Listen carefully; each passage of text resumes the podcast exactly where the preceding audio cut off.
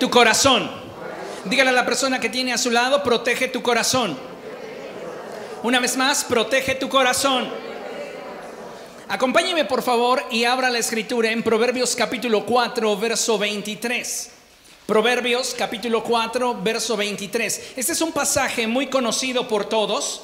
Lo hemos escuchado muy seguramente más de una vez. Y estoy completamente convencido de que muchos de nosotros hemos escuchado muchas enseñanzas derivadas de este pasaje. Pero más allá que eso, yo creo que hoy Dios tiene algo nuevo para nosotros. Amén. Proverbios capítulo 4, verso 23. Y dice la palabra del Señor de la siguiente forma. Por sobre todas las cosas, cuida tu corazón, porque de él mana la vida. ¿Quiere leerlo conmigo? Vamos a leerlo después de contar hasta tres. Uno, dos, tres. Por sobre todas las cosas, cuida tu corazón, porque de él mana la vida. Déjeme decirle que hoy vivimos en una generación en la que debemos estar conscientes que como hijos de Dios tenemos prácticamente todo en contra a nuestro avance y desarrollo espiritual. ¿Qué es lo que estoy tratando de comunicarle? Pues que hoy día es muy difícil ser cristiano de principios, de valores y de fundamentos. ¿Por qué? Porque vivimos y nos desenvolvemos en medio de una generación en la que el libertinaje y la degradación moral y espiritual pareciera que día a día continúan su avance sin que nada pueda frenar su constante destrucción sobre aquellos que permiten que el mundo y el pecado comience a ganar terreno en su vida. Amados hermanos, estamos viviendo tiempos peligrosos, tiempos en los que la sociedad está experimentando una degradación acelerada, donde la sociedad se ha abanderado del libertinaje, justificando su aparente necesidad de libertad, y ha optado por una degradación moral y espiritual que estamos viendo en todos los sectores de la sociedad. Es importante que sepamos que como hijos de Dios, nosotros gozamos de una cobertura.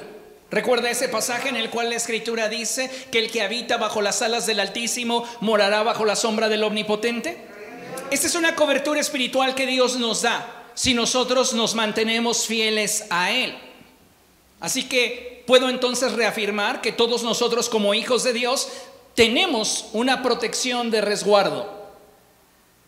Pero cuando nosotros decidimos actuar por nuestra cuenta, y de forma consciente le permitimos al mundo comenzar a impactar nuestra manera de pensar y de vivir, es que nos salimos de esa protección.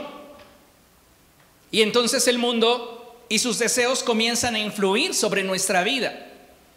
Y cuando esto sucede, comenzamos a colocarnos en una posición de vulnerabilidad y riesgo muy grande.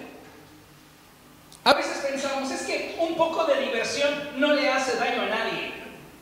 ¿Sabe? El problema radica en que conforme más pecado permitimos en nuestra vida, más insensibles a Dios nos volvemos. No debemos de olvidar lo que la escritura enfatiza cuando dice que un poco de levadura leuda toda la masa. Un poco de pecado puede comenzar a corromper tu manera de pensar y tu manera de vivir a tal punto en el que en algún momento de tu vida te halles lejos del propósito de Dios. Y no comenzamos pervirtiéndonos abiertamente, comenzamos permitiendo un poco de pecado en nuestra vida, un poco de pecado en nuestra manera de pensar. Hoy mucha gente que camina sin considerar a Dios en su vida, es gente que poco a poco y de forma paulatina comenzó a permitirle al mundo y al pecado ejercer influencia sobre su vida. Amados hermanos, es importante que nosotros entendamos que el pecado no tendría ningún tipo de autoridad sobre nosotros si no fuéramos nosotros mismos quienes le permitimos al pecado dominarnos. El pecado no tiene la posibilidad de someterte si no le permites tú mismo que te someta.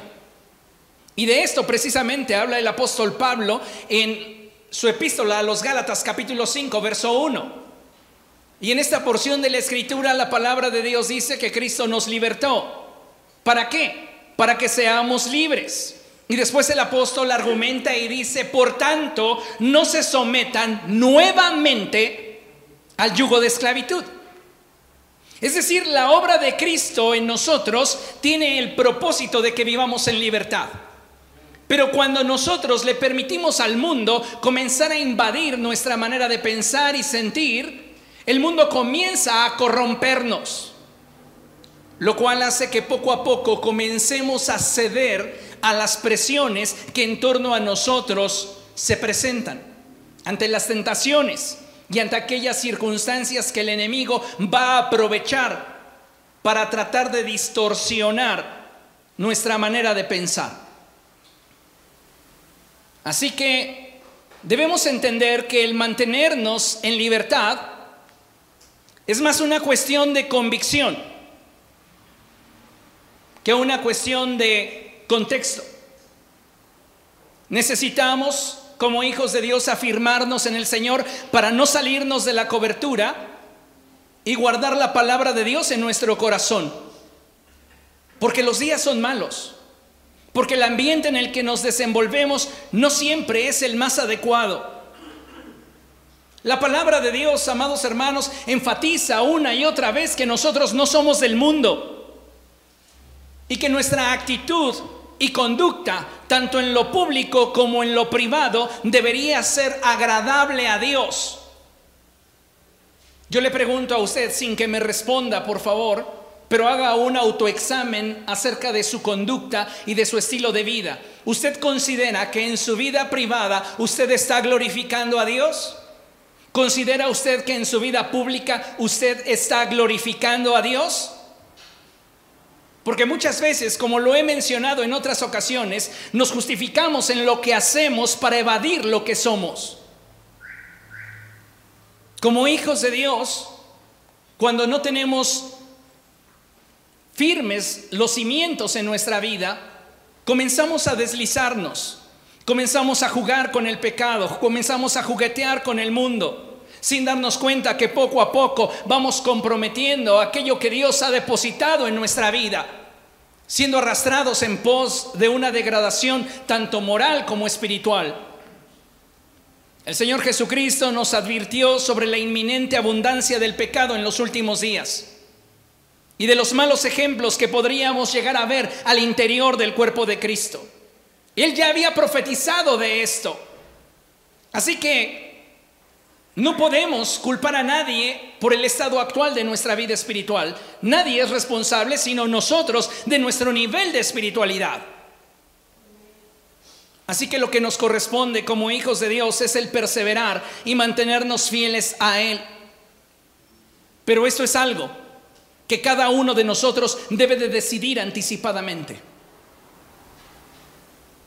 Cada uno de nosotros debe de prepararse y armarse con la convicción y la estructura de pensamiento que le permita ser fiel a Cristo.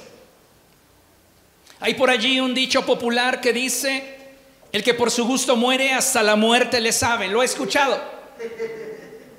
Bueno, es que va a haber ocasiones en las que nos vamos a sentir tentados a hacer lo que la demás gente hace. Nos sentiremos atraídos a vivir la vida, y lo pongo entre comillas como los demás. Querremos ser libres y disfrutar de la vida. Pero lo que el mundo no nos dice, amados hermanos, es que detrás de su aparente libertad hay dos facturas que tendremos que pagar.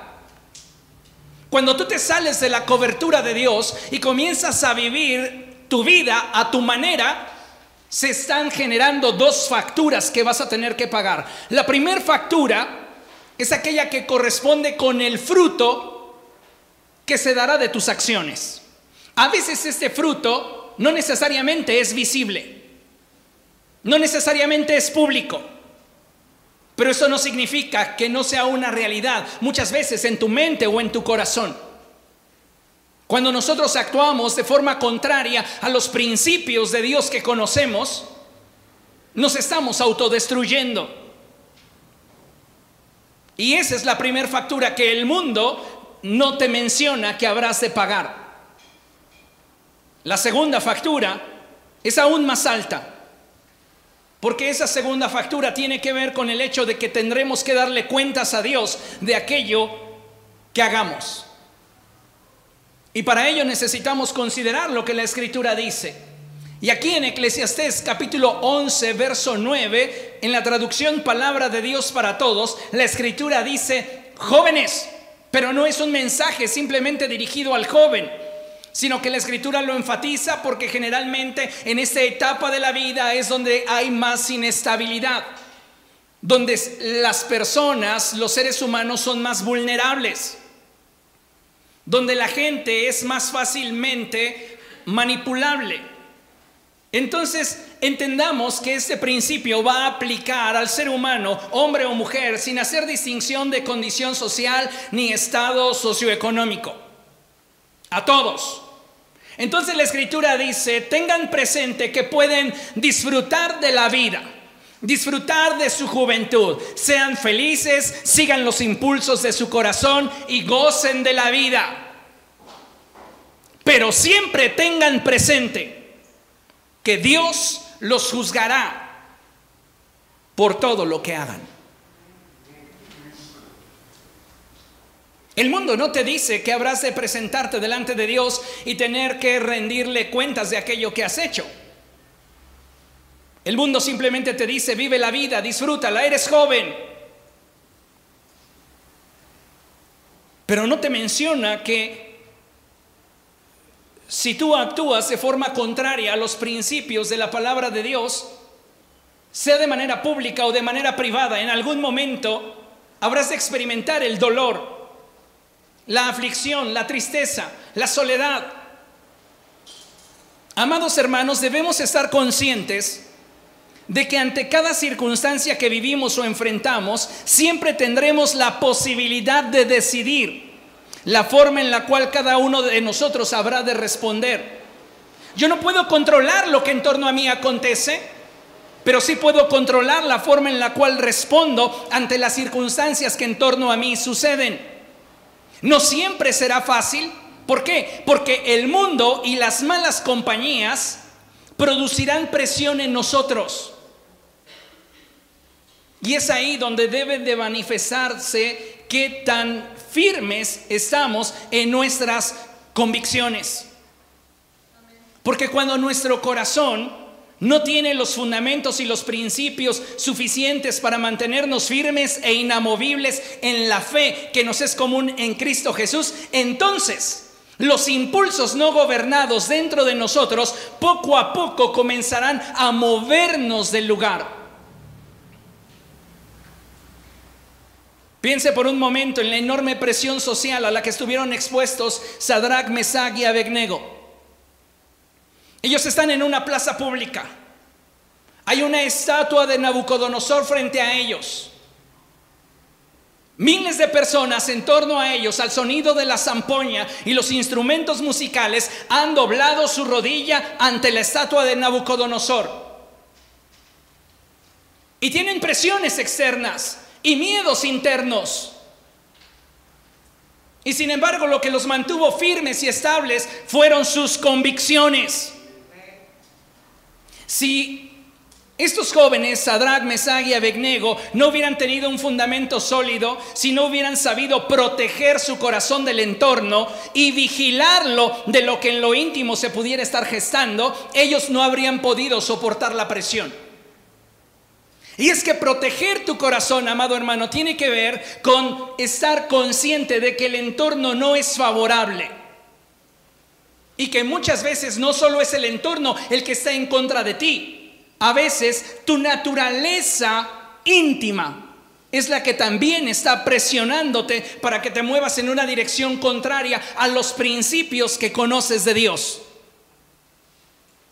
Hoy día son muchos los creyentes que tienen vidas que dentro de los templos se ven muy bonitas. Pero ¿qué en sus hogares? ¿Qué en sus trabajos? ¿Qué en sus círculos íntimos de amistad? Ahí ya no son los mismos. Es fácil venir a la iglesia, levantar nuestras manos, cantar y aparentar que somos buenos cristianos. Eso es facilísimo.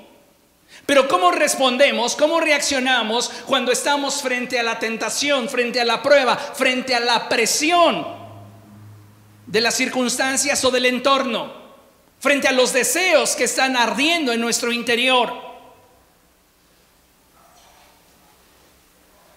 Para que nosotros como hijos de Dios podamos disfrutar de la vida abundante que de Cristo procede, necesitamos ser consistentes y constantes. Necesitamos más allá que ímpetu, convicciones. Cuando tú eres un creyente que tiene convicciones para agradar a Dios con tu vida, te conviertes en un creyente que se vuelve consistente y constante. Hay cristianos que son muy impetuosos, parecen llamarada de petate. El domingo en la iglesia los ves arder, pero después de unas horas sus vidas no tienen nada que ver con aquello que horas antes dentro del templo profesaban. Tenemos que aspirar a movernos en un nivel de mayor profundidad con Dios. Y para eso, usted y yo necesitamos proteger nuestro corazón. Porque el corazón del hombre sin Cristo, escuche, siempre en su intimidad se inclinará a lo malo si usted se suelta de Jesús, si usted comienza a conectarse con el mundo, su fracaso es cuestión de tiempo. Necesitamos intimar con Cristo para que entonces nuestro corazón pueda inclinarse hacia aquellas cosas que de Dios proceden. Cuando nuestro corazón está desconectado del Señor, a veces es simplemente cuestión de tiempo, es cuestión de oportunidad para que nosotros nos movamos en la dirección incorrecta. Porque así es nuestra naturaleza no gobernada por Cristo. Se deja llevar por sus impulsos, por sus deseos. Y sabe, necesitamos recordar que por esto mismo la escritura nos enfatiza que nos es necesario proteger nuestro corazón y guardarlo sobre toda cosa guardada, guarda tu corazón porque de él emana la vida. Tu vida es el resultado de aquello que atesoras en el corazón. Tu mañana será el resultado de lo que hoy guardas dentro de ti. Necesitamos proteger nuestro corazón. Y para esto déjame mencionarte que el corazón del ser humano constantemente enfrentará diferentes tipos de presión.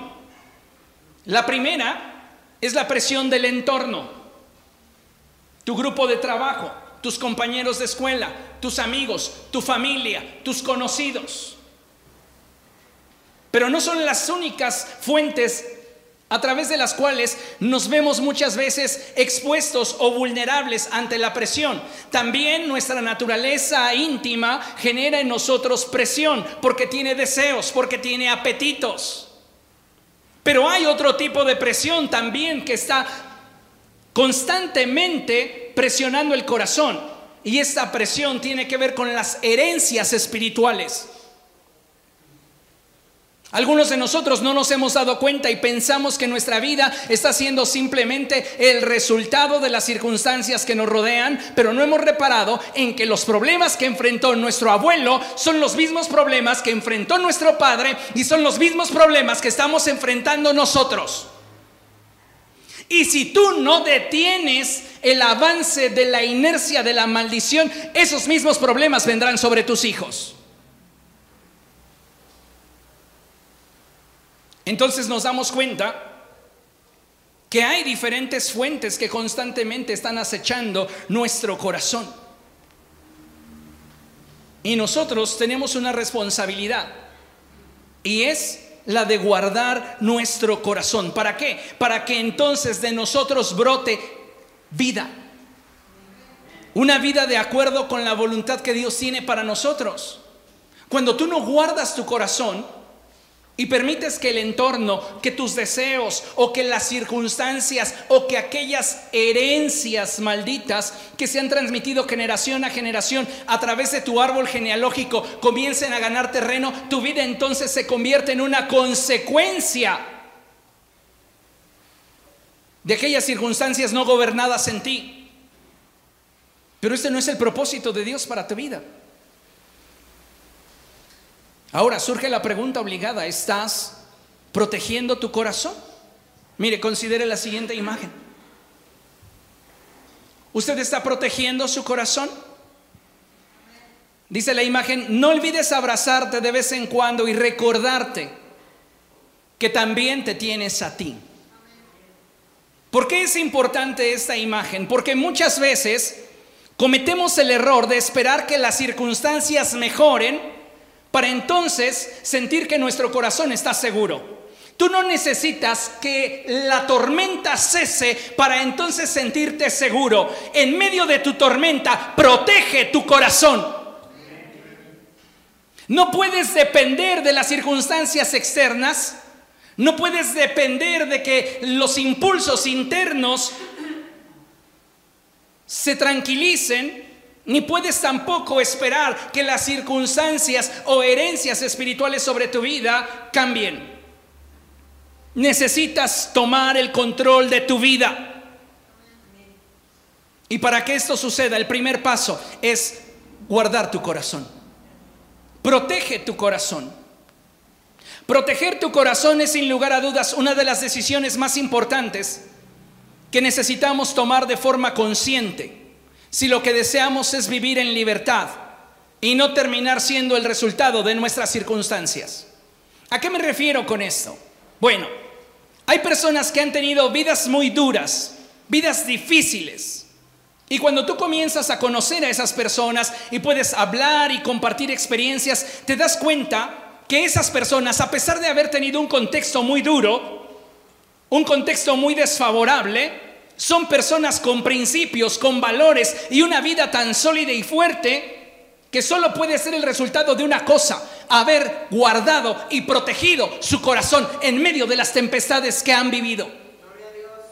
Por el contrario, te encuentras con personas que han sufrido como el promedio de la gente en derredor y sin embargo sus experiencias de rechazo, traición, decepción y más los han convertido en personas que no eran. Y esto debido a que no supieron proteger su corazón. Ahora te hago la pregunta, ¿has sabido proteger tu corazón? Porque si tú no has sabido proteger tu corazón, te estás transformando en alguien que no eres.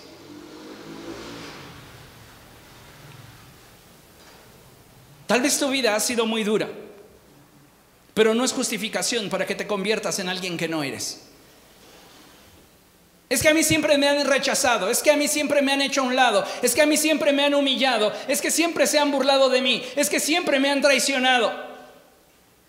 Es posible que hayas experimentado situaciones difíciles y duras en tu vida, pero si tú has sabido guardar tu corazón, tú puedes ser una persona de principios y fundamentos tan estables que cuando tengas que relacionarte con otras personas tú puedas ser alguien de bendición. Puedes ser una persona que ha sido traicionada como el promedio de nosotros ha sido traicionado. Una persona que ha experimentado el rechazo, una persona que ha experimentado diferentes situaciones difíciles, pero que no van más allá de lo que el promedio ha experimentado. Y al no guardar tu corazón, te has convertido en alguien que no eres. Como acabo de mencionar, muchos de nosotros hemos enfrentado críticas, injurias, difamaciones, traiciones, decepciones e injusticias. ¿Cuántos de ustedes dirían amén a todo esto? Todos, estoy seguro que hemos enfrentado críticas. ¿Te han criticado? ¿Te han hablado injuriosamente? ¿Te han difamado en algún momento? ¿Te han traicionado? ¿Te han decepcionado? ¿Has sufrido algún tipo de injusticia en tu vida? Ahora, a muchos de nosotros nos gusta de alguna manera escarbar sobre el pasado y darnos cuenta que sí, hemos sido criticados, injuriados, difamados, traicionados, decepcionados y hemos estado expuestos a la injusticia. Porque eso de alguna manera nos resulta en algún tipo de ganancia, hacernos las víctimas. Pero te hago una pregunta basado en todo lo que has experimentado. De acuerdo a lo que tú has vivido, al no saber guardar tu corazón, te pregunto, ¿cuántas personas han recibido de ti críticas, injurias, difamaciones, traiciones, decepciones e injusticias? ¿Sabes por qué llegamos a ese punto? Porque no sabemos guardar nuestro corazón. No sabemos proteger el corazón. Entonces las circunstancias nos corrompen. Y comenzamos nosotros a manifestar una vida que tiene más que ver con las circunstancias que estamos enfrentando que denotan una falta de gobierno sobre nuestras emociones y pensamientos, que realmente una vida que agrade a Dios. Y todo por no saber proteger nuestro corazón. Vea lo que dice la escritura, Mateo capítulo 12, verso 35. Vaya allá, por favor, Mateo capítulo 12, verso 35. Y este pasaje es muy trascendente para el desarrollo de nuestra vida espiritual. ¿Por qué? Mire, ponga atención. Dice la escritura, el que es bueno, de la bondad que atesora en el corazón saca el bien, pero el que es malo, de su maldad saca el mal. Puede ser que tú has sido una persona que ha estado expuesta a críticas, injurias, difamaciones, traiciones, decepciones e injusticias, pero si has sabido guardar tu corazón, eres una persona que tiene un fruto bueno a causa de que la semilla que hay en ella es buena. Puedes ser una persona que has experimentado decepciones como el promedio, pero esas circunstancias te transformaron en alguien que no eras. Y eso se debe a que no has sabido guardar tu corazón. En la Biblia encuentro el caso de hombres y mujeres que supieron guardar su corazón de las presiones del mundo y de sus propias pasiones y deseos. Que incluso tuvieron la capacidad de frenar herencias malditas sobre su vida. Uno de ellos es José. José, hijo de Jacob, rechazado por sus hermanos, envidiado por sus hermanos, discriminado por sus hermanos. Un día fue vendido como esclavo. Ellos tenían el deseo de matarlo, pero uno de ellos, el primogénito, Rubén, dijo, no lo matemos, mejor vamos a venderlo y sacamos algo de ganancia. Finalmente venden a José como esclavo. José es después vendido y comercializado una vez más llega a la casa de Potifar y después de allí es difamado, es llevado preso, es olvidado. Muchas circunstancias llegaron a la vida de José que pudieran haberlo transformado en alguien que él no era. Pero sabes, él supo guardar su corazón. Y entonces cuando José se presenta ante sus hermanos, siendo él ya el segundo de Faraón y habiendo una hambruna y sequía en todo el mundo, él puede revelarles que en su corazón no hay rencor, no hay deseos de venganza, no hay deseos de hacerles ningún mal. ¿Por qué? Porque guardó su corazón. Ahora te pregunto, ¿cómo has estado guardando tu corazón? David es otro ejemplo de un hombre que supo guardar su corazón. Su lealtad era fruto de que tenía un corazón libre, un corazón sano. Porque Saúl constantemente buscaba matarlo, dado que Saúl sentía envidia de él. Y la escritura nos enseña que David siempre se mantuvo fiel a su rey. ¿Por qué? Porque tenía un corazón libre.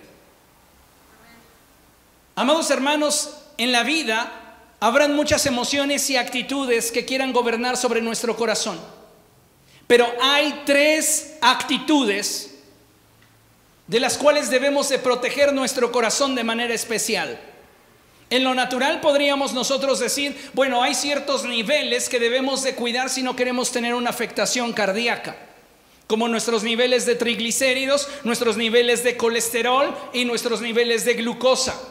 Por ejemplo, si andamos muy mal en la glucosa, nos vamos a sentir fatal. Si andamos mal en los triglicéridos, nos vamos a sentir mal. Si andamos mal en cuanto al colesterol, nos vamos a sentir terrible. Hay tres actitudes que generalmente como cristianos solapamos en nuestra vida pensando que tenemos el derecho de sentirlas y cultivarlas pero que a la postre van a destruir tu vida. Y esos tres enemigos letales para tu corazón son el orgullo, la vanidad y el deseo de venganza. Pero pastor, usted está hablando con gente cristiana con gente que ha sido bautizada en agua, gente que ha sido bautizada en el Espíritu Santo, gente que ha tomado el curso de vida cristiana, el curso de un nuevo avivamiento, gente que ha estado en discipulado 1, 2, 3, gente que ha estado en taller de comunicación. No me es significativo cuánto conocimiento haya en tu vida. Es más, tu nivel de conocimiento no me habla de la solidez de tu corazón. Porque recuerde que la distancia más larga es la distancia que va de la mente al corazón. A veces recibimos solo la palabra de Dios en nuestra mente, pero no permitimos que la palabra de Dios llegue al corazón. Entonces, yo quiero que entiendas que sin importar cuánto tiempo llevas en la iglesia o cuántos dones del Espíritu Santo se manifiestan en ti, necesitas aprender a proteger tu corazón. Y las circunstancias y las presiones externas, internas y aquellas que vienen sobre nuestra vida a causa de nuestras herencias espirituales, siempre nos van a llevar a un punto en el cual le cedamos terreno a una de estas tres actitudes o a las tres. Y esto es peligroso para el desarrollo de tu vida espiritual.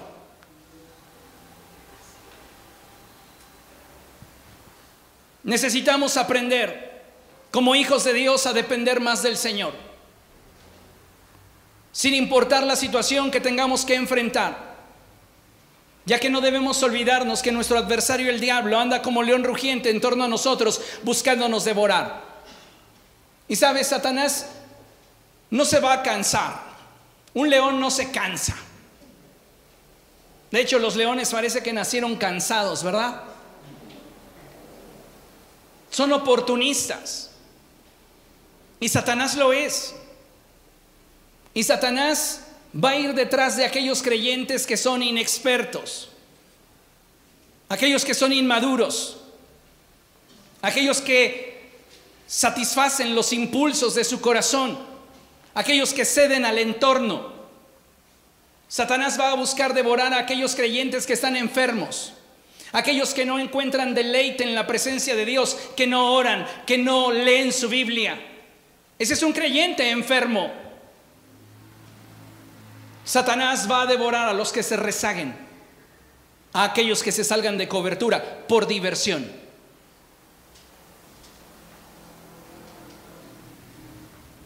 Entendiendo eso, Profundicemos sobre estas tres actitudes que son letales para nuestro corazón. Porque Satanás está esperando la oportunidad de encontrar en ti orgullo, de encontrar en ti vanidad o encontrar en ti deseos de venganza. Para entonces comenzar una orquestación de destrucción a tu vida. Y el primero de estos es el orgullo. El orgullo, amados hermanos, es quizá una de las emociones más engañosas ya que en muchos casos susurra nuestro corazón el deseo de movernos de forma independiente y a nuestra manera.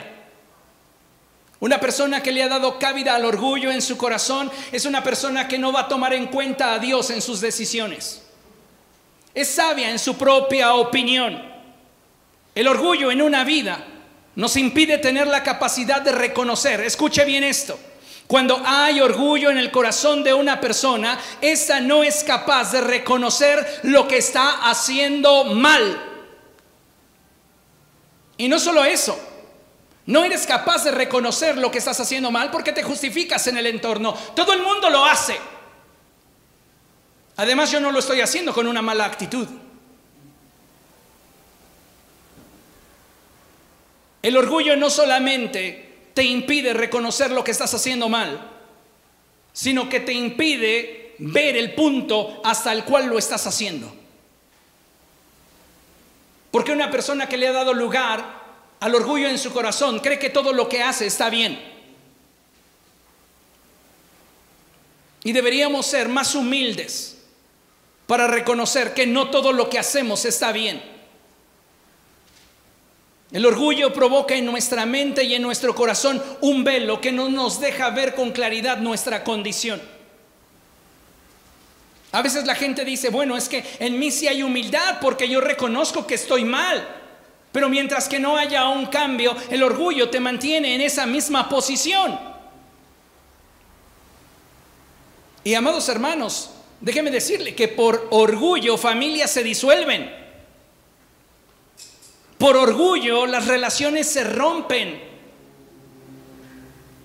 ¿Cuántas veces a nivel pareja no somos capaces de reconocer en qué nos hemos equivocado? Le hago una pregunta y examine. En su relación de pareja, ¿quién es la primera persona que dice, vamos a arreglar las cosas? ¿Quién es la primera persona que dice, está bien, ya, me equivoqué? Aunque ni siquiera haya tenido la culpa. El mundo le, diría a usted el más tonto, el más débil. Pero no, la realidad es al que más le importa. Y dentro de las relaciones, no a todas las personas les interesa la interacción de la misma manera. El orgullo muchas veces no nos permite darnos cuenta el daño que le hemos provocado a la relación y aceptar que hemos formado parte de ese quebranto. Por orgullo se fomenta la rivalidad, se generan estructuras de pensamiento en las que no hay cabida al arrepentimiento. La gente en lugar de humillarse y reconocer que ha hecho mal, espera que el tiempo cure las heridas. Ay, voy a hacer como que no pasó nada. Y ya el tiempo que se encargue. ¿Sabe? Nos hace falta ser más responsables en relación a aquello que nosotros provocamos. Vivimos en una generación donde abundamos en irresponsabilidad afectiva. El orgullo no nos da la oportunidad de ver y reconocer el mal que hemos hecho. A veces nos justificamos simplemente en los errores de otros para justificar nuestra postura. El clásico, la ley del hielo. Y no nos damos cuenta que estas actitudes están simplemente solapadas por un cáncer en nuestra alma llamado orgullo.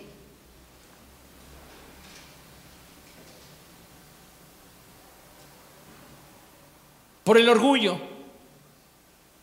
muchas personas están siendo lastimadas.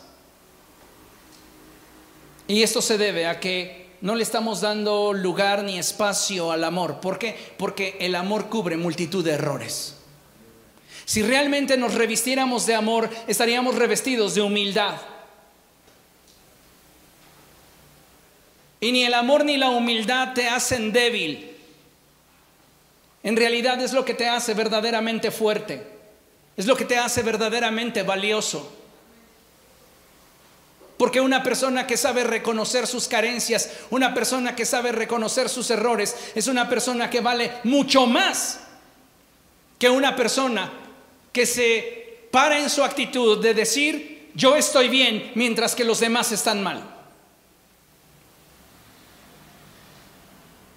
El orgullo nos ciega y nos mueve en la inercia que nos hace pensar que estamos bien y que nosotros no necesitamos cambiar.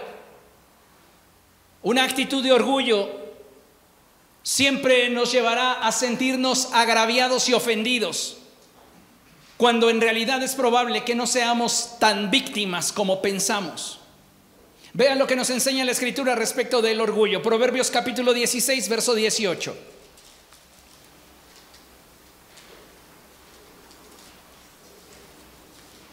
Proverbios 16, verso 18. ¿Lo tiene? Lo leemos juntos a la cuenta de tres y dice la escritura. Uno, dos, tres. Al orgullo le sigue la destrucción. A la altanería el fracaso. ¿Quieres garantizar tu fracaso? Vuélvete orgulloso. Dale lugar en tu corazón al orgullo. Ah, es que yo no tengo por qué verle la cara a nadie si siempre que he tratado de buscarles me salen con sus groserías. Es que yo no tengo por qué buscar la paz con nadie porque cuando lo he intentado no me he visto correspondido. ¿No será que esa expresión justifica cierto grado de orgullo que estás permitiendo dentro de ti? Debemos saber, amados hermanos, que el orgullo es una de las semillas favoritas que Satanás siembra en nuestro corazón para corromperlo. El orgullo es una de las semillas favoritas que Satanás va a sembrar en nuestro corazón para corromperlo.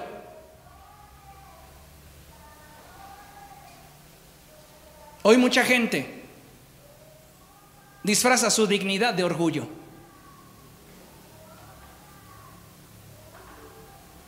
Si es que tengo dignidad, pero lo que realmente está detrás es orgullo.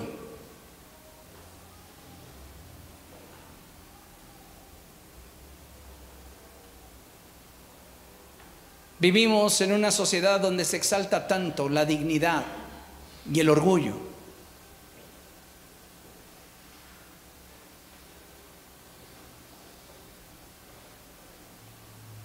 Que muchas veces no alcanzamos a valorar a aquellos que en torno a nosotros están porque simplemente el orgullo nos ha cegado.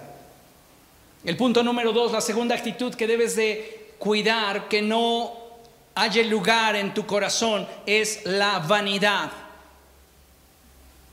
La vanidad es letal para nuestra vida. ¿Por qué? Porque la vanidad es como un espejismo. Es un espejismo, es una ilusión en la que el corazón del ser humano puede ser engañado y manipulado. Ya que cuando le damos lugar a la vanidad de nuestro corazón, el deseo por obtener aquello que nuestro corazón anhela se incrementa y provoca en nosotros rebelión. Una persona que le ha dado lugar en su corazón a la vanidad es una persona que constantemente está luchando contra los principios que deberían regir su vida. ¿Por qué? Porque considera que merece más.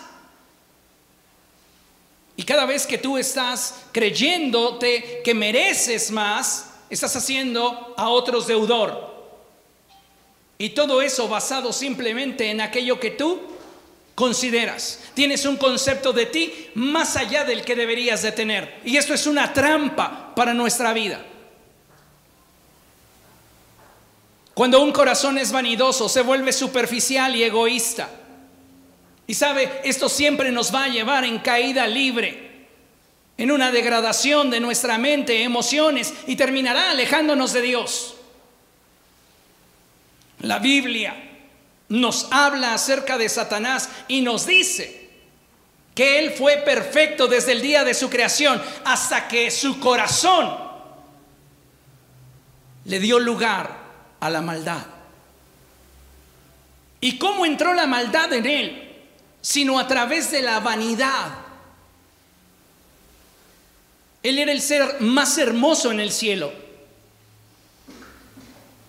Para el día de su creación, Dios creó música, instrumentos, lo revistió de gloria y dignidad.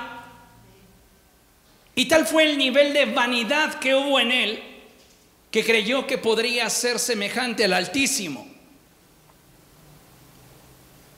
La gente que tiende a darle espacio en su corazón a la vanidad tiende a darle lugar a la rebelión. Porque no se conforman a lo que Dios quiere darles, sino que su corazón vanidoso tiene ambiciones exacerbadas. Y cuando no pueden tener lo que quieren, se rebelan. Por eso es que esta actitud es muy peligrosa en el corazón del ser humano. Satanás se envaneció y eso lo llevó a su ruina. Ahora, estas dos actitudes, orgullo y vanidad, alimentan constantemente una tercera actitud que es la más destructiva y es el deseo de venganza. Pastor, pero está hablando con gente que ha nacido de nuevo. Sí. Con gente que habla lenguas. Sí. Con gente que ora. Sí. Pero recuerda lo que la Biblia dice y la escritura enseña, que no hay nada más engañoso que el corazón. El deseo de venganza es una emoción peligrosa porque constantemente está siendo solapada por el orgullo y animada por la vanidad. Escuche, el deseo de venganza no es una expresión de justicia como muchos pudieran pensar.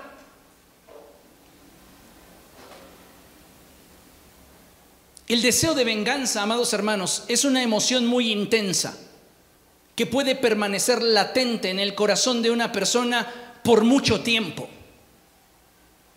aguardando el momento propicio para hacer daño. Nadie que se venga, se venga buscando el bien. Te vengas buscando hacer el mal y el mayor daño posible si está a tu alcance.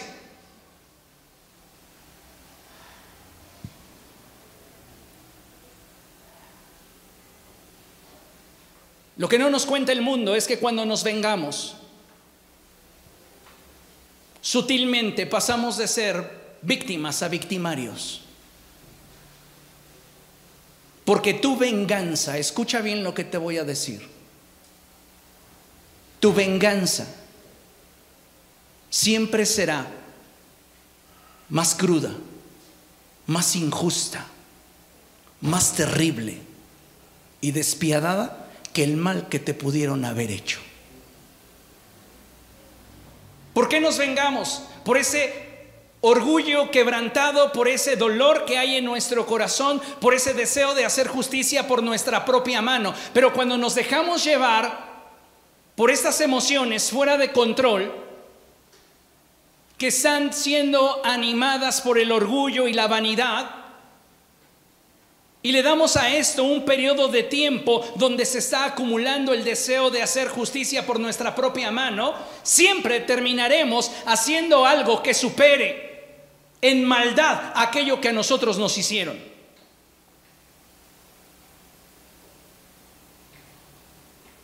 Por ahí hay un dicho que dice, págales con la misma moneda. Pero vivimos en una sociedad tan degradada que no pagamos con la misma moneda, pagamos con billete y les regalamos el cambio. Esa es la realidad. Nos convertimos en personas que viven en un nivel de injusticia mucho mayor a la injusticia que nos hicieron.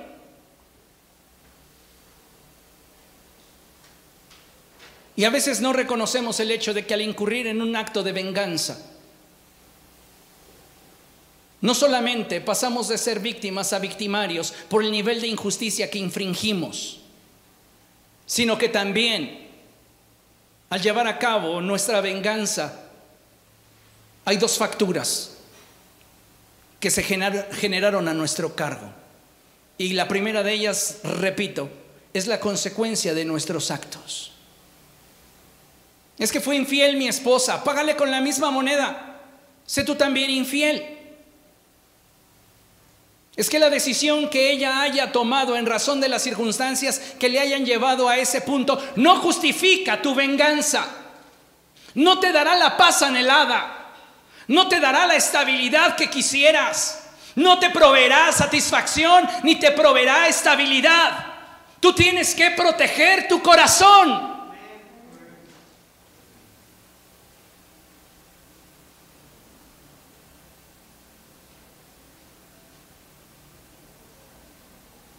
Cuando nosotros optamos por la venganza,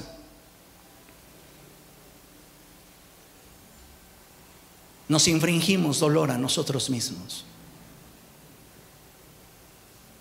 Nos humillamos a nosotros mismos. Porque la venganza nos lleva a hacer cosas que si hubiéramos guardado el corazón jamás hubiéramos hecho. ¿Cierto o no? Entonces llegamos a ese punto, porque no supimos guardar el corazón y teníamos poca información y una emoción exacerbada. La emoción te sedujo, te arrastró, te motivó y pasaste de ser víctima a victimario, porque con lo que pagaste, el daño que te hicieron, te convertiste en alguien más injusto que quien al principio te pudo haber dañado.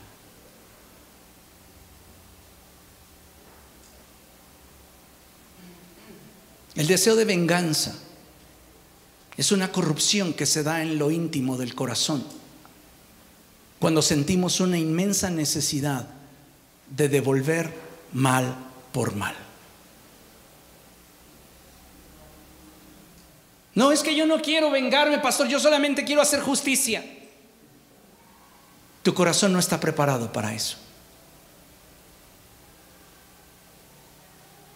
No te justifiques detrás de tu dolor, detrás de tu humillación, detrás de tu vergüenza. Te repito, si te dejas arrastrar por una emoción descontrolada, terminarás haciendo algo que si hubieras guardado tu corazón nunca te hubieras atrevido a hacer. Muchos cristianos tienen el síndrome Paquita. Cuando yo estaba sin Cristo y recorría el país en carretera por cuestión de trabajo, me gustaba mucho en las carreteras poner a Paquita la del barrio. Me gustaba oír sus canciones, tengo que reconocerlo. Decía, cuánta sabiduría. Oiga. Así es como piensa la gente sin Cristo. Y recuerdo una de sus canciones que en la cual ella decía, tres veces te engañé, tres veces te engañé. La primera por coraje, la segunda por capricho y la tercera por placer. Ve el nivel de degradación moral y espiritual de esa persona que comienza a involucrarse en un estilo de vida que va en contra de sus principios, pero como tiene una emoción exacerbada y carece de la información que le dé estabilidad, se deja arrastrar en esa dirección. Pregunto, ¿ustedes consideran que alguien que cae en este tipo de actitudes está mejor o peor? Porque ni siquiera vengarte se disfruta. Porque tu conciencia te dice que actuaste de forma injusta.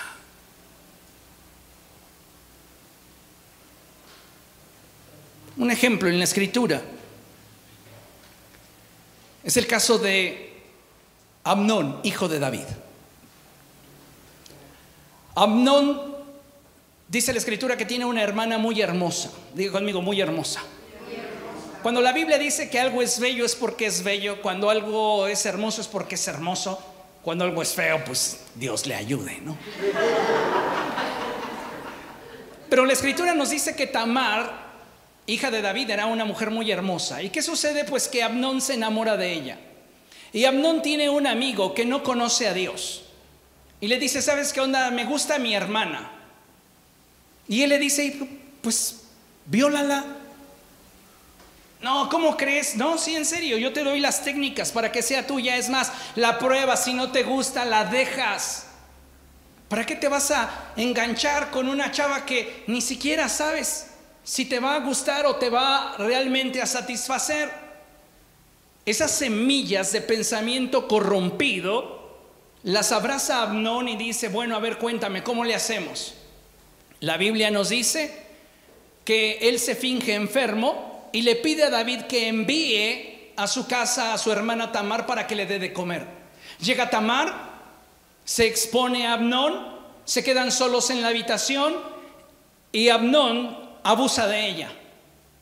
Dice la escritura que después de haber abusado de ella, sintió por ella tanto desprecio como el amor que sentía antes o que pensaba que sentía antes de tomarla para sí.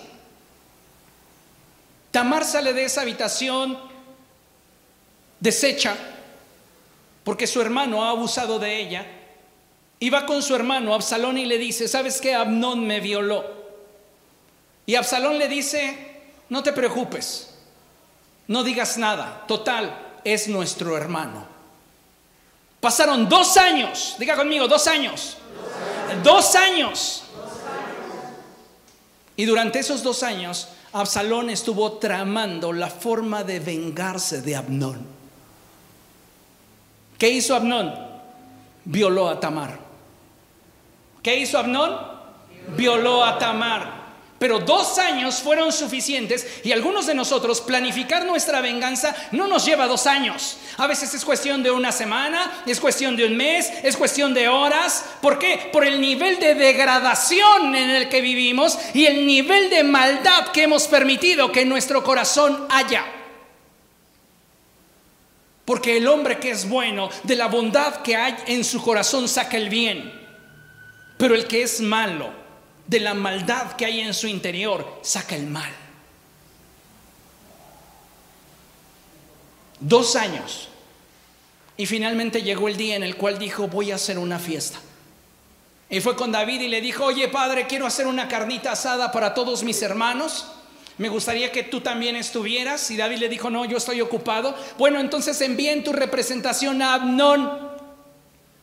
¿Por qué quieres que vaya Abnón? Que vayan los demás. Abnón está ocupado por favor, padre, deja que vaya Amnón. Finalmente David dice, bueno, está bien, que vaya. Estaban todos en la fiesta, la carnita asada, la chistorra, el vino. Y llegó un momento en el cual Absalón levanta su mano contra Amnón y lo mata. Se hizo una locura en la casa de Absalón. Todos salieron desfavoridos, todos salieron huyendo.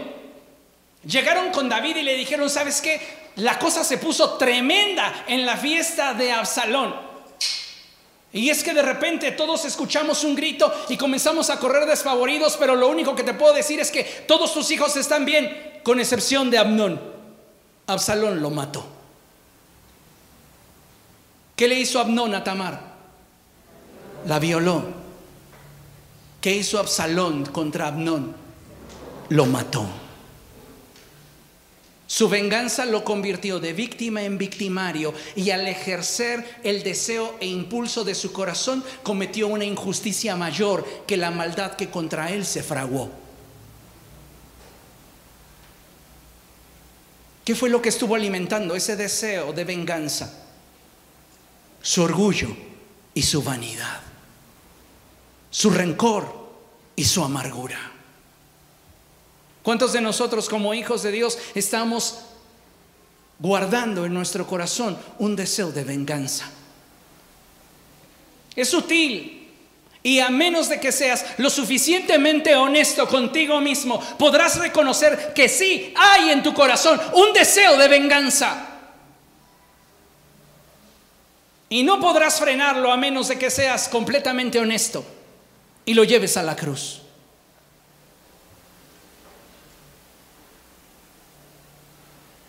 Satanás desea que todos y cada uno de nosotros optemos por vengarnos,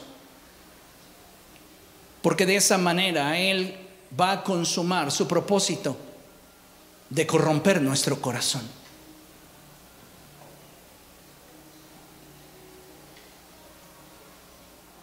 ¿Qué debo de hacer para proteger mi corazón? Hay cuatro puntos importantes que considero que si los tomas en práctica podrás proteger tu corazón en medio de las tormentas que enfrentes y en medio de las diferentes presiones que pudieran venir sobre tu vida. Recordemos la presión del entorno, la presión interna y la presión de la herencia espiritual.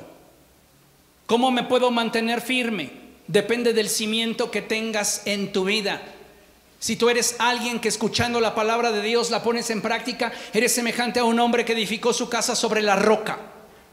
Pero si tú no estás poniendo en práctica la palabra de Dios, eres semejante a una persona que ha edificado su casa sobre la arena.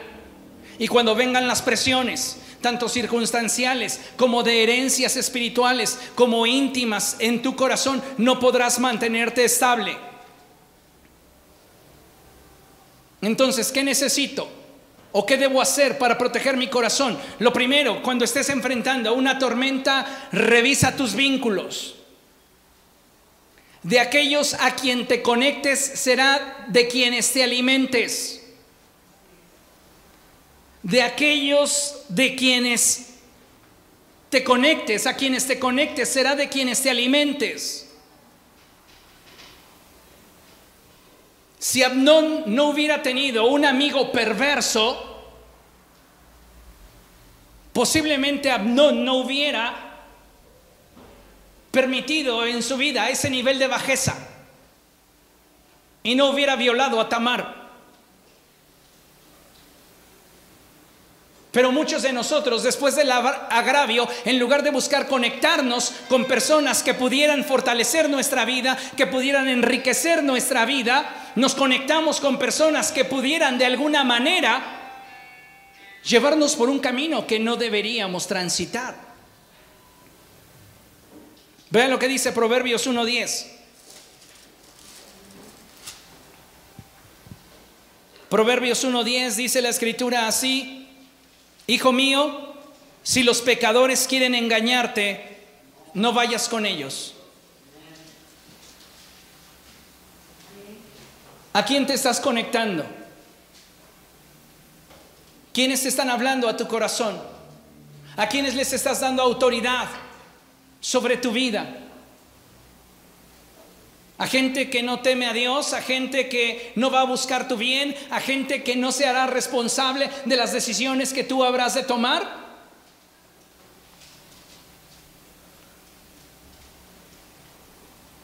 Conéctate a aquellos que te hagan más fuerte. ¿Qué debo de hacer para proteger mi corazón? Tú necesitas perdonar genuinamente. ¿Por qué? Yo no quiero ser el tonto de nadie. Esa es la forma en la cual piensa el mundo. ¿Y entonces qué? ¿Voy a dejar que me pisoteen? ¿Voy a dejar que me estén viendo la cara? No hemos entendido que el perdón no tiene nada que ver con quien me ha agraviado.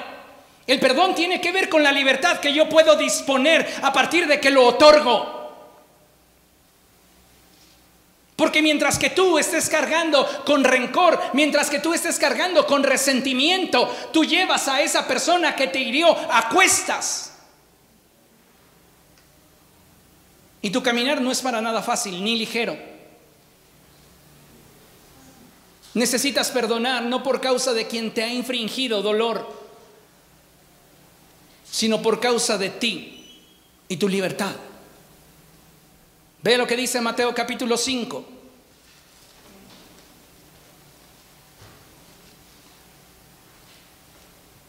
Mateo capítulo 5 versos del 23 al 24. Dice la palabra del Señor así. Por lo tanto, si estás presentando tu ofrenda en el altar y allí recuerdas que tu hermano tiene algo contra ti, deja tu ofrenda allí delante del altar, ve primero y reconcíliate con tu hermano, luego vuelve y presenta tu ofrenda. ¿Cómo podemos presentarnos delante de Dios guardando en nuestro corazón resentimiento? Guardando en nuestro corazón decepciones, guardando en nuestro corazón rencor, guardando en nuestro corazón deseo de venganza a veces, amados hermanos, estamos siendo demasiado ingenuos y no estamos reparando en aquello que estamos permitiendo que se geste en nuestro corazón. Necesito renovar mi mente. Si yo estoy enfrentando una tormenta, yo necesito ser renovado en la actitud de mi mente. Vamos a Romanos capítulo 12, verso 2. Y dice la palabra del Señor así, no se amolden al mundo actual. Las presiones del mundo, la seducción del pecado, las presiones internas, tus herencias malditas, el entorno te querrán arrastrar en una dirección. Y la escritura te dice, no te amoldes al mundo actual, para evitar que tú tengas un estilo de vida semejante al que la gente sin Cristo tiene, tú necesitas ser transformado mediante la renovación de tu mente. ¿Cuántas veces no estamos batallando con pensamientos en nuestra mente? Tenemos una parvada de, no pájaros, una manada de murciélagos que nos están atormentando. Y lo que necesitamos es que Dios renueve nuestra mente, ocupar nuestra mente en las cosas de Dios. Por eso la escritura dice, no se amolden al mundo actual, sino sean transformados mediante la renovación de su mente. Así podrán comprobar cuál es la voluntad de Dios, buena, agradable y perfecta. Solo hasta que tú compruebas la voluntad de Dios puedes disfrutar de plenitud. Pero no podrás disfrutar de esa plenitud si no compruebas su voluntad y no la podrás comprobar si antes no eres renovado en tu manera de pensar. Porque puedes venir aquí a la iglesia y presentarte delante de Dios levantando tus manos o cantando los cantos y al final tener cosas que te están afectando en tu mente y en tu corazón. ¿Cómo puedo proteger mi corazón? Necesitas revisar tus vínculos, perdonar genuinamente, renovar tu mente y refugiarte en el Señor. Vea cómo nos lo describe la palabra de Dios en Cantares capítulo 2, verso 14.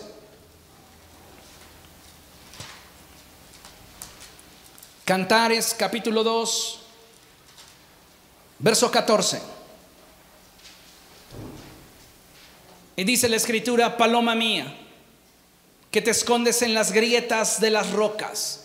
Recuerde que la roca es Cristo. Cuando tú estás enfrentando tormentas, cuando tú te sientes temeroso, cuando te sientes vulnerable, cuando te sientes inseguro, cuando te sientes inestable, no le des lugar a tu corazón, al orgullo, ni a la vanidad, ni al deseo de venganza. No permitas que ninguna emoción que genere en ti inestabilidad comience a ganar terreno porque entonces te convertirás en alguien que es resultado de sus circunstancias.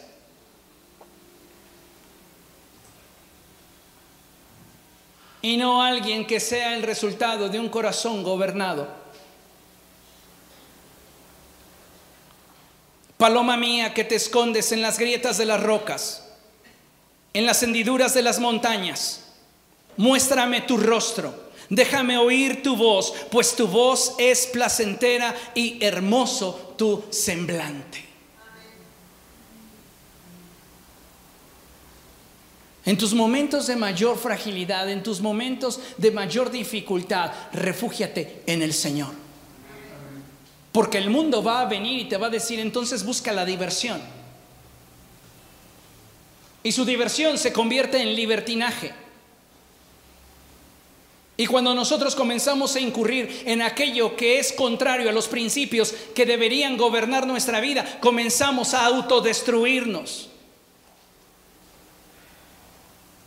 Necesitamos volvernos al Señor de todo corazón y permitirle a Dios que Él cumpla su propósito en nuestra vida.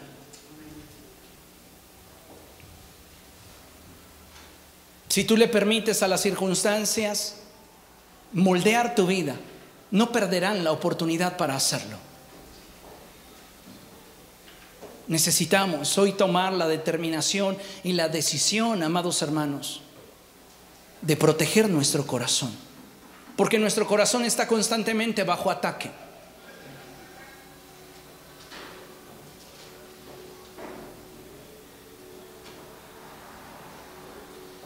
La escritura en el Evangelio de Juan, capítulo 6, verso 35, nos dice algo que debemos de abrazar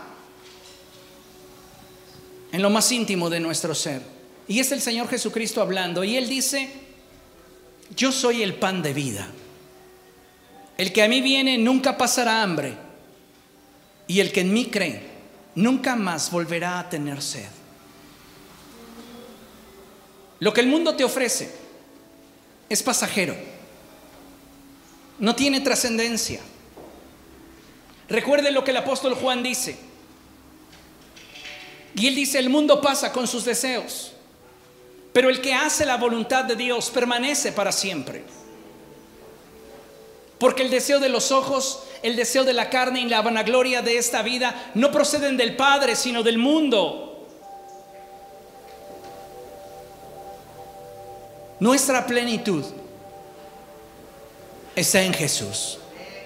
Nuestra satisfacción está en Jesús. Y si nosotros aprendemos a guardar nuestro corazón, no importa si en torno a nosotros el mundo se está cayendo, no importa, como decía el salmista, que hoy acampe un ejército en contra mía, que hoy estalle guerra contra mí. Nada de esto es tan trascendente porque he aprendido a proteger mi corazón, porque de Él emana la vida. Y si yo le permito a la maldad comenzar a gobernar sobre mi corazón, lo que el día de mañana yo voy a producir es correspondiente con lo que he guardado.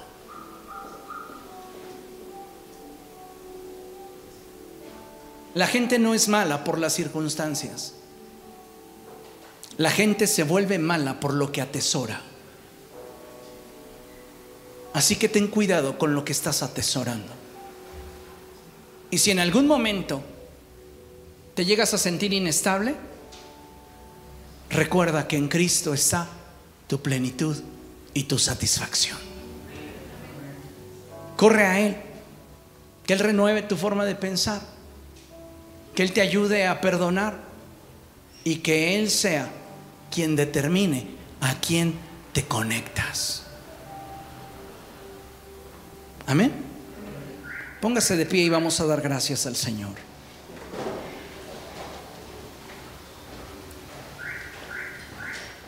Padre, estamos delante de tu presencia, Señor, y queremos darte gracias. Gracias Dios por la oportunidad que nos das de poder acercarnos a ti, y escuchar tu voz. Te ruego, precioso Espíritu Santo, que seas tú ministrando nuestro corazón. Que si en nosotros hubiera orgullo, vanidad, rencor, resentimiento, deseos de venganza, si en nosotros hubieran emociones descontroladas, exacerbadas, que no hemos gobernado, y que están gestando en nosotros presiones internas para convertirnos en alguien que no somos. Hoy te ruego, Dios, en el nombre de Jesús, que tú tomes el control de nuestra vida. Límpianos, purifícanos, sánanos, restauranos. Haz tu obra en nosotros. Nos ponemos en tus manos, amado Señor. Y te rogamos, precioso Espíritu Santo, que seas tú quien esté hablando a nuestro corazón. Señor, cumple tu propósito en nosotros y obra en nuestra vida. Te damos a ti toda la gloria. En Cristo Jesús. Amén. Y amén.